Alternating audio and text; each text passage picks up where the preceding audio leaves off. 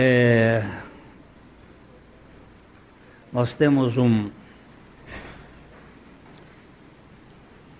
um projeto, um processo, um programa que é evangelização de pastores. Você diz assim, mas isso é um absurdo. Não é no sentido de salvação, de pregar a salvação no sentido de evangelizar, mas de fazer com que voltem ao evangelho. A gente se distrai com muita facilidade. E nós precisamos ter o foco certo. Isso começou em 2005 no Paraguai. Já estivemos na Bolívia, Chile, Uruguai, Argentina. E essa semana eu voltei do Uruguai, onde nós tivemos o quinto encontro lá no Uruguai, com 148 pastores e líderes. E esse é um ministério que tem enchido o nosso coração de alegria ver as coisas indo acontecendo a desconstrução do modelo religioso e o enfoque do que é o Evangelho. E tudo aquilo que nos causa cansaço não pode ser do Senhor, porque Ele disse: Vinde a mim, vocês que estão cansados, eu vou aliviá-los. Então, o Evangelho ele nos traz descanso e é muito precioso. E eu peço que vocês estejam orando porque o, o negócio está crescendo. O ano que vem talvez sejam dois encontros no Chile. E o Senhor está operando para que o maior número de pessoas focalize a obra de Cristo. Nós estamos aqui desde 9 de 9 de 18, ah, aliás, um pouquinho antes, sobre a, a sã doutrina, ou as doutrinas da graça, ou a ordo salutis, a ordem da salvação. percebendo como é que Deus trabalha e como nós trabalhamos dentro do projeto de Deus. Nós fizemos aqui a ideia de que isso aqui é a, é a eternidade, aqui é a eternidade, aqui é o começo, é o tempo, aqui é o fim. O tempo, ele está dentro da eternidade o princípio da criação, ele está dentro da eternidade. O alfa e o ômega estão dentro da eternidade. Mas Deus, ele transcende ao tempo. E esse é um dos termos difíceis da gente entender, eternidade, infinito. Nosso conhecimento ele é limitado não dá para a gente extrapolar. E, mas a minha salvação não começou no dia que eu criei em Jesus. A minha salvação começou lá na eternidade. Porque Deus não faz nada para depois remendar, nós já estudamos aqui a, a predestinação, a eleição, o chamado eficaz, a regeneração, a justificação. tudo sendo feito por Deus. Agora chegou a minha parte. Eu não fui regenerado porque eu quisesse ser regenerado. Como eu não fui gerado porque eu quisesse ser gerado. Para dizer bem a verdade, nem meus pais queriam. Minha mãe estava com 43 anos.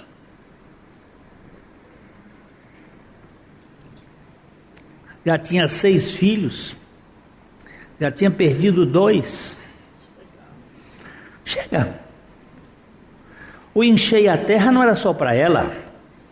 Crescer e multiplicar, encher a terra. Mas eu apareci. Eu digo que esse é, é uma escolha fortuita, não foi pensada. Então, eu não, eu não nasci porque eu quisesse nascer. Foram os meus pais. Ou de modo fortuito, ou de modo determinado, nós nascemos por causa dos nossos pais. E também nós não somos regenerados porque nós quisemos. Nós quisemos porque Ele nos quis primeiro. Isto começa em Deus, porque a Bíblia diz que é de Deus, é por Deus e é para Deus que são todas as coisas. E mas há um momento que eu tenho que participar. Eu estou falando muito dos netos, porque eles são hoje ilustrações vivas. No dia 17 de janeiro nasceu a Vitória. Ela nasceu completamente analfabeta, ignorante, sem reação de coração para coração. Era um ser quase que amorfo. Chorava, mas não tinha nenhuma relação conosco. Mas à medida que nós vamos nos revelando, ela vai correspondendo. E agora já, já tem aquelas coisas gostosas, aquelas respostas. Mas partiu daqui para lá, para vir de lá para cá. Então Deus faz uma porção de coisas. Ele nos ele nos predestina, ele nos elege, ele nos regenera. Ele nos justifica para que nós possamos responder. Porque um morto é morto. Nós estávamos mortos em delitos e pecados.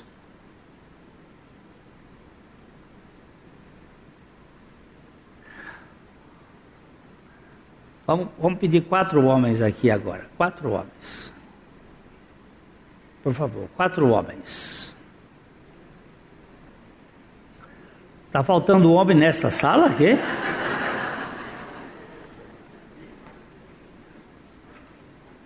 ok. Já temos aqui. Já tem, ali, pode ficar aqui, quatro. Quatro homens. Ok. Ah. Você vai ser o espírito. Você vai ser a alma. E você vai ser o corpo. Aliás, a sua cor é a cor de Adão. Essa era a cor de Adão. Adão não era branco, não. Ele era, era vermelhão assim. Aqui é Deus. Deus criou o homem tricotômico fez o corpo do pó, soprou o espírito, a vida, e o homem tornou-se uma alma vivente. Então aqui existia Deus e o espírito olhando para Deus. O espírito se comunica com Deus e Deus com o espírito. Quando a alma precisa de uma relação com o espírito, o espírito vira para a alma, a alma vira para o espírito ela tem a revelação de Deus aqui E ela, ele aqui olha para cá e o corpo, não, o corpo sempre olhando para fora. O corpo não olha, ele é, o corpo está sempre olhando para fora. A comunicação da alma para o corpo via mente, ele olha para o mundo, para a terceira dimensão. Tá? Então aqui há uma dança entre o espírito e a alma, que era a comunicação. No dia que o homem pecou, Deus virou as costas para o homem. O espírito, mesmo olhando, ele está morto para Deus, ele não tem relação com Deus. Porque o texto de Isaías que diz que o Senhor, por causa do pecado, ele virou as costas. Procura Isaías 59, 1 aí. O homem não tem comunhão, comunhão com Deus. Ele está morto. Morto significa desligado. Não tem comunicação. Não tem vida espiritual nenhuma.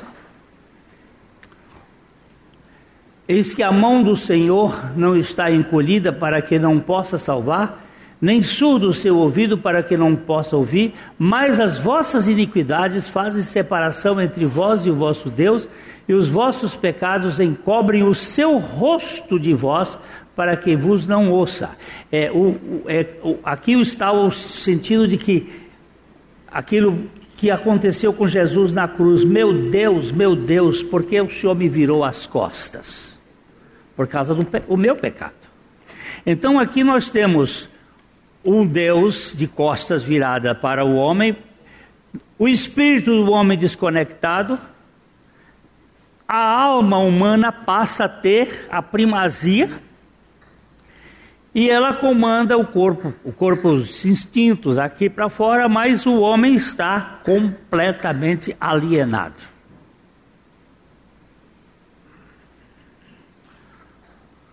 Aí você tem um homem que acaba sendo dicotômico, sabe por quê? Porque esse aqui está desconectado.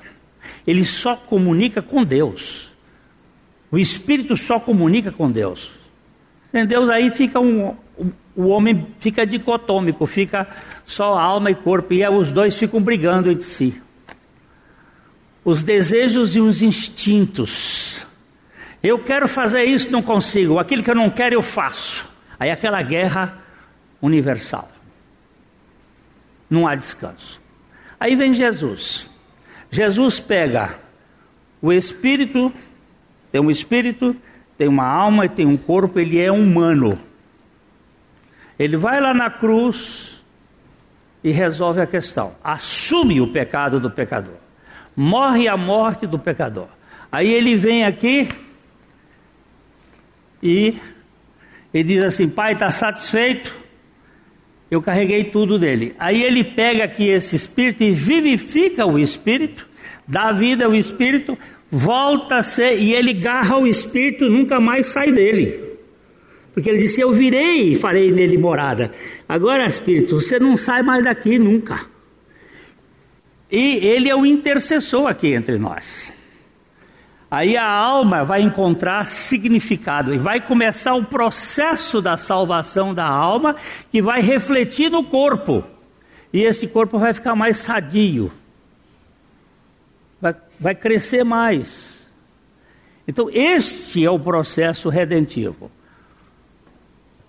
Deus foi satisfeito no seu, na sua justiça por causa de Cristo. Cristo passa a ser ó, o intermediário entre Deus e o homem.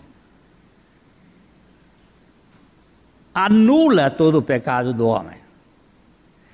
E agora começa o processo da salvação. Aqui eu começo a responder. Arrependendo-me de quem eu era. E crendo no Senhor que me salvou. Ok? Muito obrigado pelo, pela, por vocês fazerem esse teatro aqui. Vamos lá. O que, que é arrependimento? Eu preciso me arrepender até mesmo do meu arrependimento. Vamos ler juntos esse texto de Romanos 2,4. Desprezas tu a riqueza da sua bondade, tolerância e longanimidade, ignorando que a bondade de Deus é que te conduz ao arrependimento? A bondade de Deus é que te conduz ao arrependimento. E a bondade de Deus. Oh, qual é a bondade de Deus? É Cristo. Porque Deus amou o mundo de tal maneira que deu o seu Filho de gênero. Aquilo que há de mais perfeito em bondade, porque bondade, bom um que é Deus. A bondade de Deus revelada a nós é Cristo. A mensagem de abertura do profeta João Batista, que serviu de arauto a Jesus, foi: Arrependa-se, pois o reino dos céus está próximo. Seu chamado ao arrependimento foi um apelo urgente aos pecadores. Ninguém que se recuse a arrepender-se pode entrar no reino de Deus. Ninguém, ninguém que se recuse a arrepender-se pode entrar no reino de Deus. O arrependimento é um requisito sine qua non para a salvação. Sine qua non é uma frase, é uma expressão latina que significa sem a qual não. Não existe possibilidade. Não há possibilidade de uma pessoa entrar no reino de Deus sem arrependimento. Nas Escrituras, o arrependimento significa sofrer uma mudança da mente. E esse câmbio de mentalidade não é uma mera troca de opiniões menores, mas de toda a direção da vida de alguém. Envolve uma mudança radical do pecado gerado do pecado gerando uma atitude de inclinação total em relação à pessoa e obra de Cristo Jesus. É total, meu irmão. Não é uma mudancinha.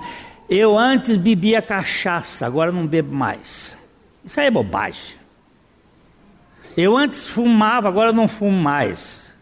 Porque tem muita gente que crente é aquele que não fuma, não bebe, não dança. Ó, eu não fumo. Eu bebo. Eu bebo vinho. Eu bebo. Então não sou crente. E não dança, e eu lamento não dançar. Ah, se eu soubesse dançar. Eu já conheço os anjos no céu dançando. Mas eu não sei dançar. Eu sou tão duro que faz, faz gosto ver eu tentando dançar. Mas crente não é esse. Crente é aquele que crê que Jesus Cristo é suficiente para a sua vida. Mas nós criamos regras. Crente não tem. Mulher crente não corta o cabelo. Pronto. Ah, ou então não usa calça comprida. Vocês já viram por algum lugar isso aí? É, aí crente não tem. Se você é crente, você não faz isso. Aí nós criamos comportamentalismo. Ah, nessa condição, apenas uma coisa pode, uma coisa pode nos ajudar: olhar sempre para Jesus Cristo. Arrependimento e humilhação diante dele e depois continuar firmemente a manter nossos olhos nele. Robert McCain dizia o seguinte: o brilho do sol é sempre mais doce depois que conhecemos as sombras. Você sentirá essa mesma mudança ao voltar-se para Jesus. Quando você entra num buraco, como nós entramos lá em Concepción, no Chile, onde as pessoas entravam cinco horas da manhã e saíam depois que o sol se punha, os mineradores e anos a fios buscando carvão lá dentro, eles ficavam cegos muito rapidamente. Passavam a, vida toda. Trabalhava de domingo a domingo.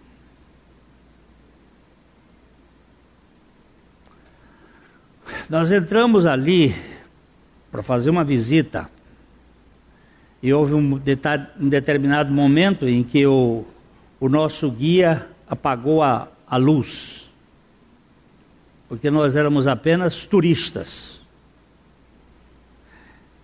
Quando apagou a luz, você podia pegar a faca e cortar as trevas, de tão densas que elas eram. 30 metros abaixo do nível do mar, na terra, na rocha, sem nenhuma fréstia de luz, trevas profundas. Quando a gente saiu lá, viu a luz, ou oh, coisa boa. É mais ou menos isso que, que McCain quis dizer. O brilho do sol é sempre mais doce depois que conhecemos as sombras.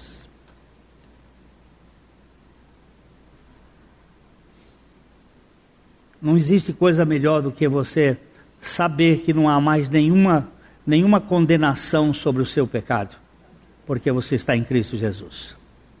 Você tem alforria plena. Nós tivemos aqui na década de 80 um grupo de Zulus lá do interior da da Goiás, Tocantins, o estado de Tocantins, que não sabiam que a princesa Isabel tinha assinado a lei da libertação dos escravos. Eu estou falando um século depois. Um século depois. Eles viviam naquela comunidade que é a ignorância,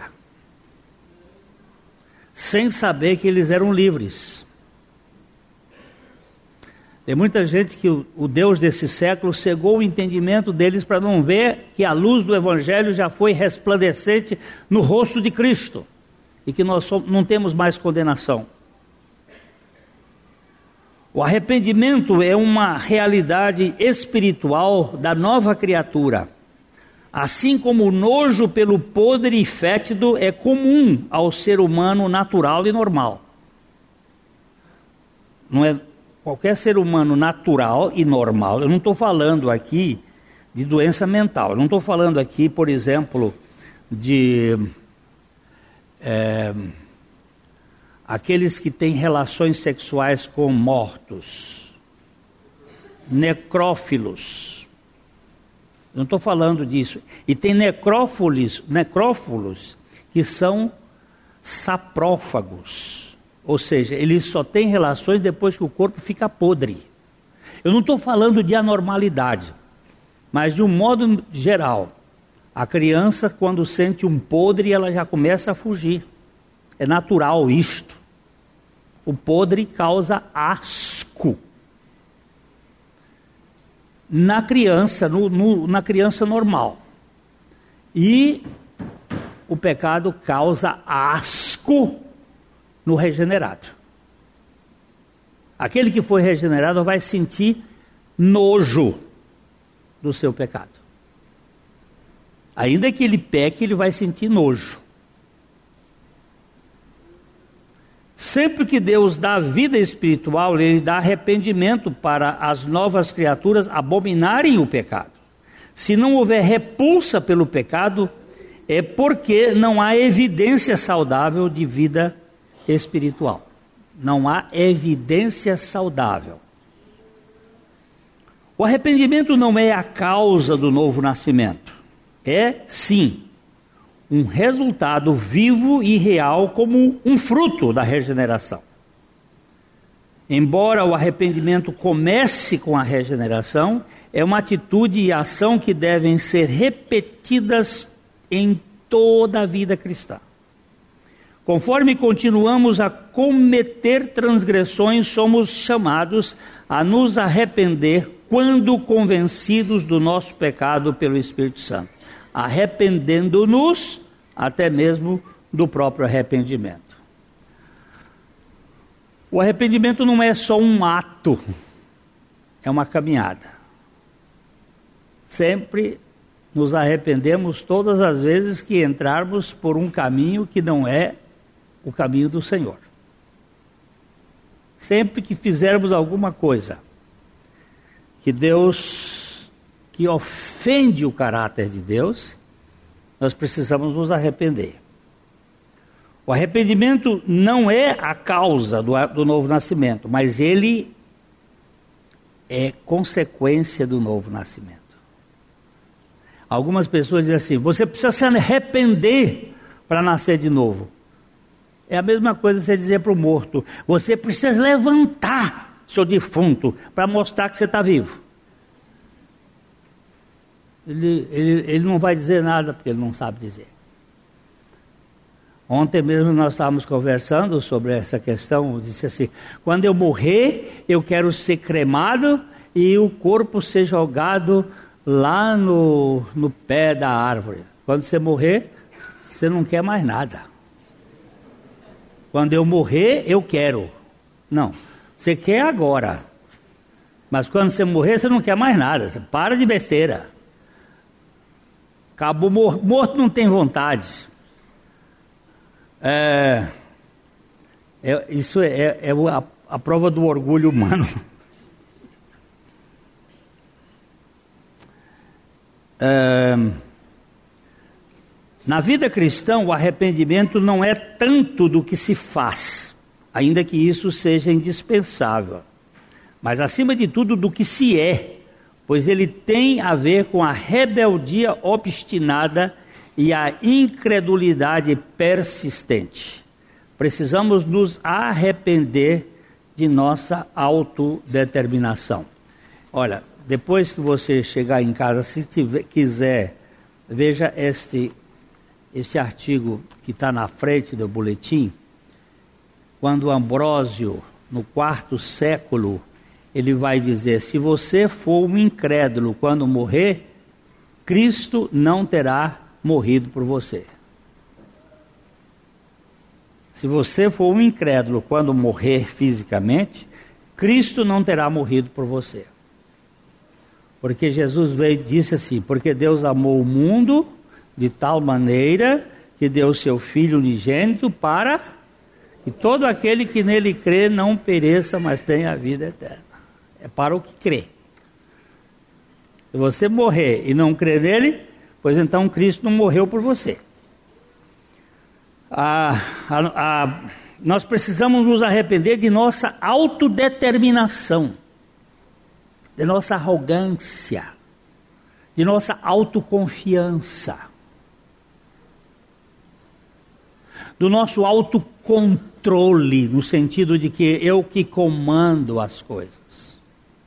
Eu tenho que me arrepender disso para depender de Deus.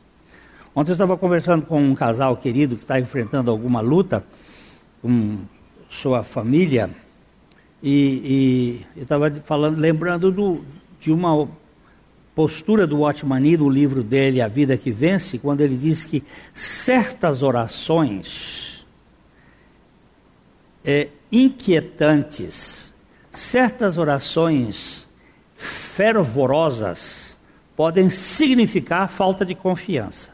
Quando você fica no pé de Deus.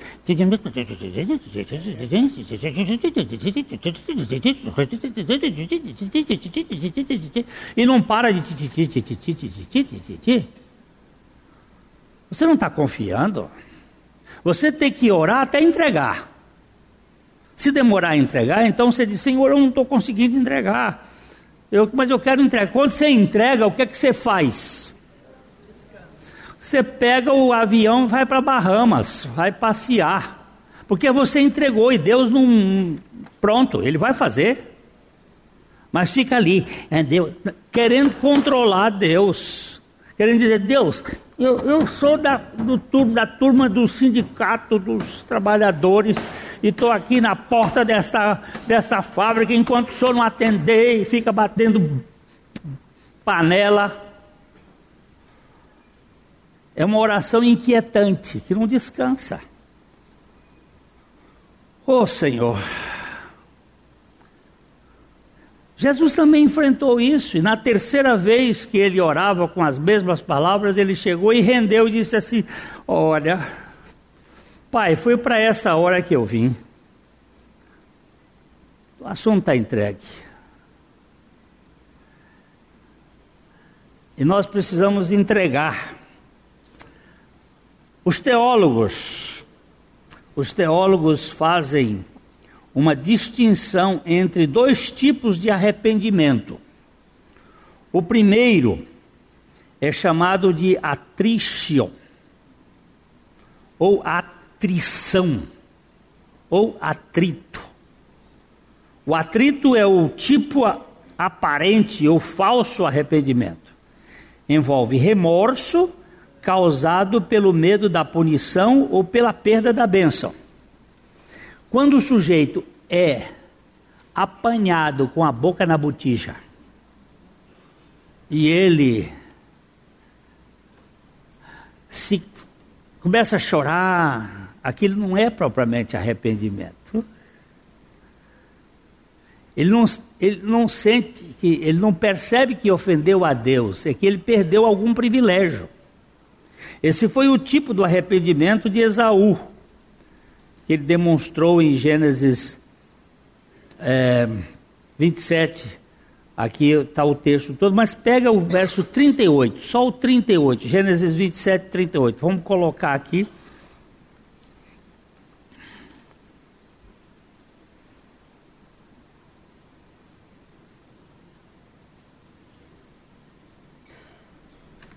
Ó, disse Isaú a seu pai: ele estava choramingando porque ele, o Isaú era um profano. Ele não deu valor à primogenitura.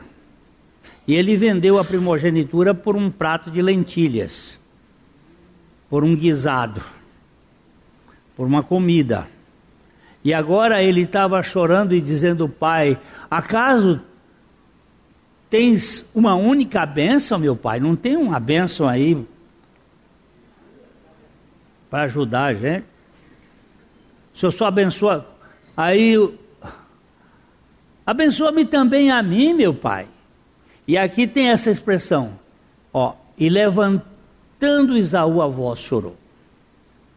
Agora você vai apertar o dedo nessa palavrinha, nessa cruzinha aí, e você vai lá para Hebreus capítulo aí. Aí aperta o Hebreus aí e aumenta aí. Ele diz assim: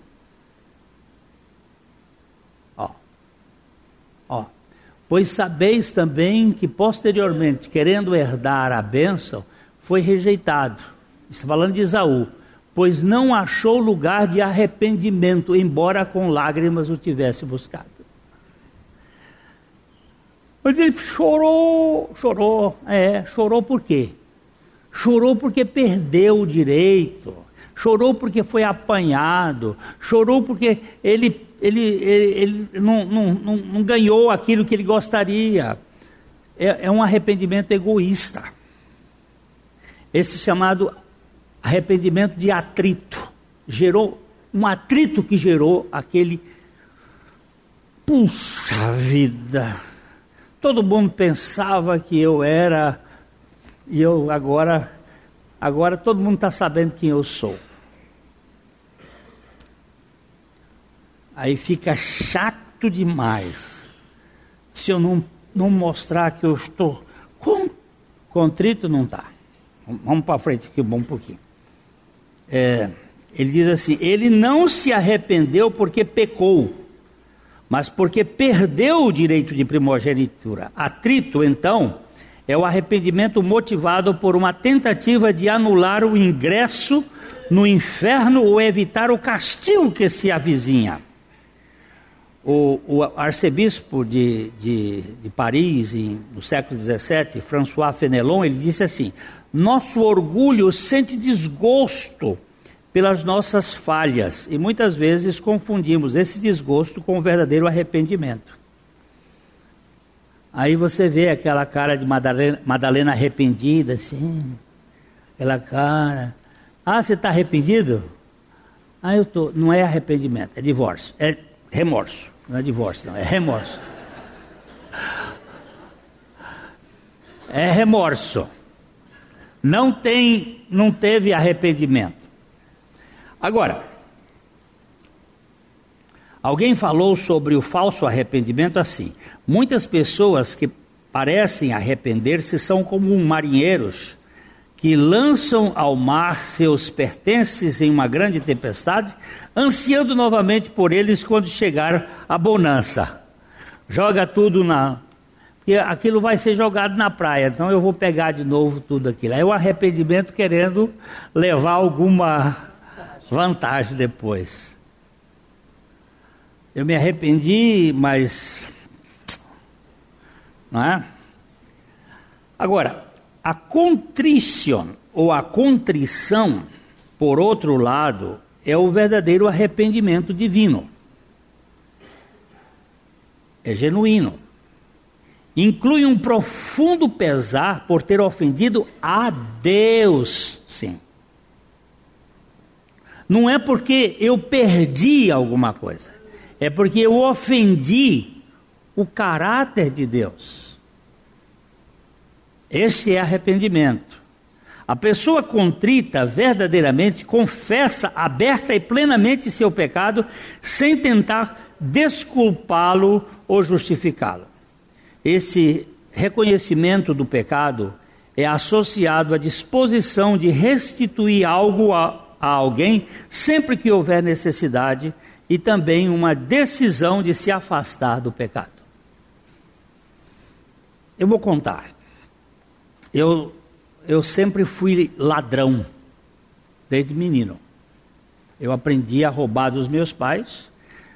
Esse usa um termo mais técnico que é cleptomania, né? Assim, uma, uma ideia mais bonita. É... Ok. Eu não sei nem dólar nem libras. Mas ah,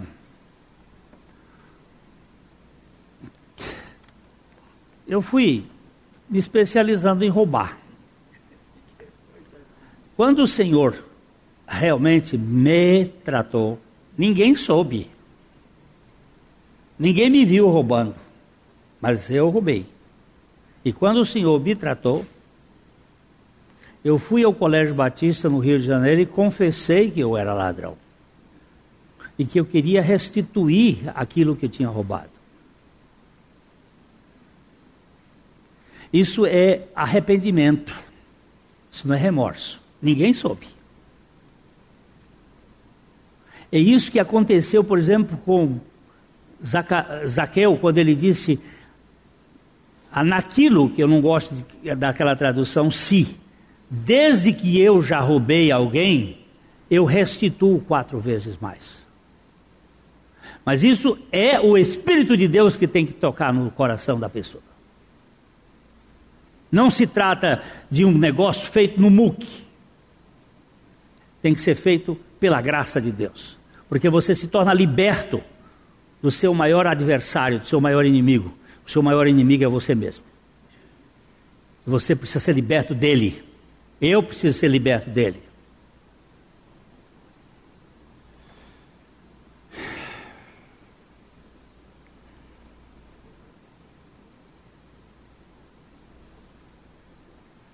É preciso que o penitente renuncie à sua descrença e à sua rebelião.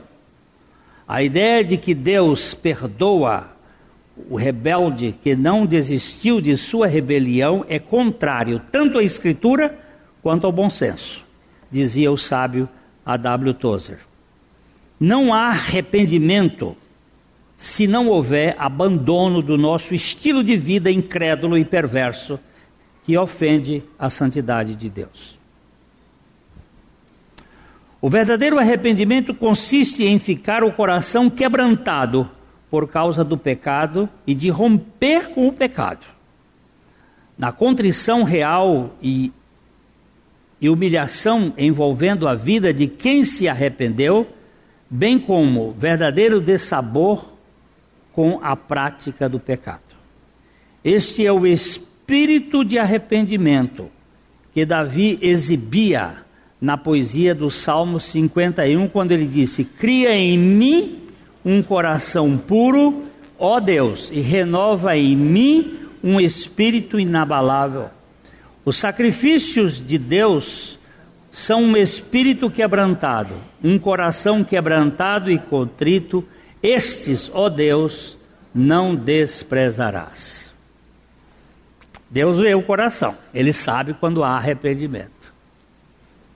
Ele não vai ser envolvido pelo nossos, nosso teatro, a nosso jogo de cintura. Ah, mas eu. Está arrependido? O arrependimento vai se mostrar diante do trono de Deus. Quando o arrependimento é demonstrado diante do trono de Deus, num espírito de verdadeira contrição, Deus sempre promete perdoar-nos e restaurar-nos à comunhão com Ele realmente.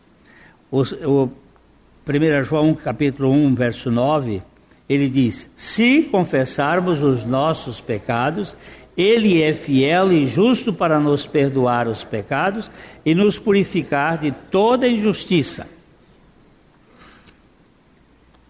O teólogo Augusto Strong ensinava que o homem arrepende-se de verdade somente quando aprende que o pecado o tornou incapaz de arrepender-se, sem a operação da graça renovadora de Deus. olha que frase, olha que frase. O homem arrepende-se de verdade somente quando aprende que o pecado o tornou incapaz de arrepender-se. Sem a operação da graça renovadora de Deus. Talvez por isso o pregador inglês Charles ou George Whitfield insistia que nós precisamos até mesmo nos arrepender de nosso arrependimento humano e lavar as nossas lágrimas no bendito sangue do nosso Senhor Jesus Cristo. Olha aqui, Maurício, vem cá, vem cá, Maurício. Conta uma coisa para nós aqui desse texto, de que você viu aí.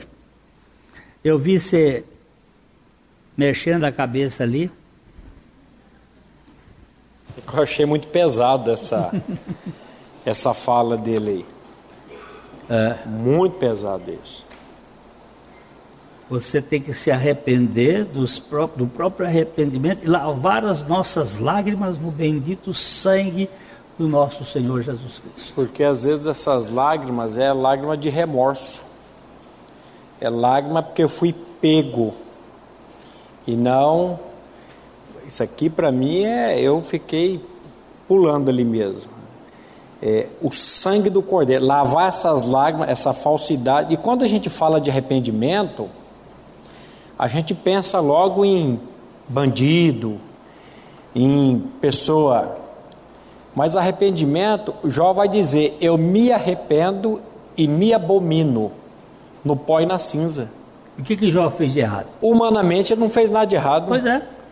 Eu sempre brinco falando, se você puxasse a capivara de de Jó lá no quarto distrito de Jerusalém. O que é, que é a capivara? A capivara é a ficha criminal. E, e escuta, quero ver. Eh, já está escrito nada consta. Ele era. O livro de Jó começa dizendo que ele era homem reto, justo, temente a Deus e desejava-se do mal. Humanamente, Jó não tinha do que se arrepender, pelo contrário, ele só tinha que se orgulhar da justiça dele. Mas ele tinha que se arrepender não do que ele deixava de fazer, mas ele tinha que se arrepender do que ele era. Da autoconfiança. Da autoconfiança. E quando o senhor colocou aqui, quando João Batista inicia o ministério dele, ele inicia com arrependimento. Jesus, um capítulo para frente, quando inicia o ministério dele, inicia com a mesma mensagem arrependimento. Pedro, quando prega lá em Atos, no capítulo 2, 3 mil pessoas são convertidas, ele prega arrependimento. E quando eu vejo Pedro dizendo no capítulo 3, versículo 9, que não retarda o Senhor a sua promessa, ainda que muitos a tenham por tardia, pelo contrário, ele é longânimo para convosco, não querendo que ninguém pereça, mas que todos cheguem ao pleno arrependimento. Aí eu fico olhando para esse texto e pensando: o Senhor não voltou ainda? Porque você está precisando se arrepender, meu irmão, ou eu estou precisando me arrepender realmente. E às vezes a gente pensa, eu me arrependi lá em 1900 e, ah. e tal, tal, tal. Mas, e, e, mas o arrependimento é. Eu tomei banho lá em 1900 e não sei o quê. E depois eu continuei tomando banho, porque se eu não tomar banho todo dia, ninguém aguenta. Nós chegamos num, num, numa, numa igreja uh, lá em, visitando naquelas catedrais, eu não sei se foi em Worms, uma catedral não foi em Worms, foi uma catedral na França. E quando nós entramos na catedral assim, tinha aquelas portas, que tem uma porta do frio, depois a outra, que entramos naquele negócio assim, a vontade foi voltar. Naquele tempo meu olfato ainda era bom, porque ali tinha um homem que fazia pelo menos uns 50 anos que ele não tomava banho. Tá com a mesma roupa, aquela roupa suja, ele pedia esmolas ali. Não houve nenhum dos visitantes que aguentou é, passar por aquela porta, voltou, entrou por outra, porque era insuportável. Isso é o cheiro do, do sujeito que não, se, não toma banho. Falando disso aqui, é bom tomar sempre banho. Agora, e também confessar, não é? Sim. Confessar, porque ele é fiel e justo para nos perdoar os pecados. O arrependimento contínuo, é contínuo. Porque a confissão vai levar à purificação. Quando você confessa, você é perdoado e vem a purificação. O que, que significa isso? Que se nós não confessarmos, não confessamos nossos pecados a Deus, a gente vai continuar naquela, porque não, existe, não vai existir a purificação. E é o que o Senhor está dizendo aí, é agora é a parte prática. A parte que o Senhor fez, e agora é a, a, a parte que nós precisamos aqui responder aquilo que ele fez por nós. É, é a, é a sinergia, né? É. A monergia é quando Deus faz sozinho. Muitas coisas Deus fez sozinho. Agora tem a coisa que é a prática. A minha netinha agora está começando a fazer a sinergia corresponder àquilo que a gente faz por ela. Há perigo sutil de orgulharmos do nosso arrependimento pessoal. Pode haver nas entrelinhas uma atitude disfarçada de valorizarmos a nossa contrição. E assim precisamos nos arrepender de qualquer arrependimento que nos dê a impressão de que fomos salvos porque nos arrependemos, pois na verdade nós nos arrependemos porque fomos salvos. Foi a graça de Deus que trouxe isso para que nós nos arrependêssemos. Não, não quero viver nisso, eu não quero. Meus, meus instintos me puxam para para adulterar mas eu não quero viver nisso, eu, e o Senhor é poderoso para me libertar disso. Meus instintos puxam para mentir, mas eu não vou mentir, não é porque eu não, porque o Senhor é poderoso, me dá condições. Eu estou confiando no Senhor, não estou confiando em mim. Eu, em mim eu sou inconfiável, mas o Senhor é poderoso para nos sustentar. O Espírito Santo nos assegura pelo apóstolo Paulo que é Deus que nos conduz ao arrependimento. Portanto, não se trata de nenhuma postura do homem natural, mas da contrição da nova criatura, uma vez que vem de um coração transformado pela graça.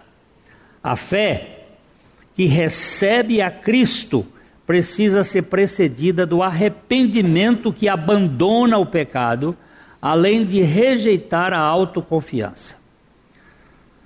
Não há lugar para o velho Adão na família de Abba.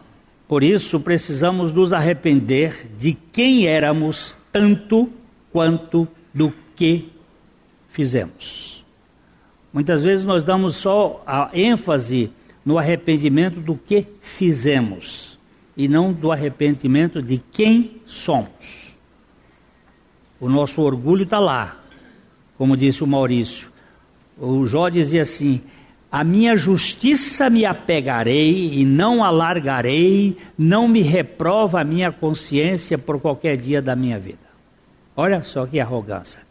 E ele ainda chega a dizer assim: Eu sou justo e Deus procura em mim motivos para me acusar. É um cara arrogantezinho, viu? Mas ele se arrependeu no pó e na cinza da sua autoconfiança. É, o arrependimento é uma concessão divina ao seu povo por meio da morte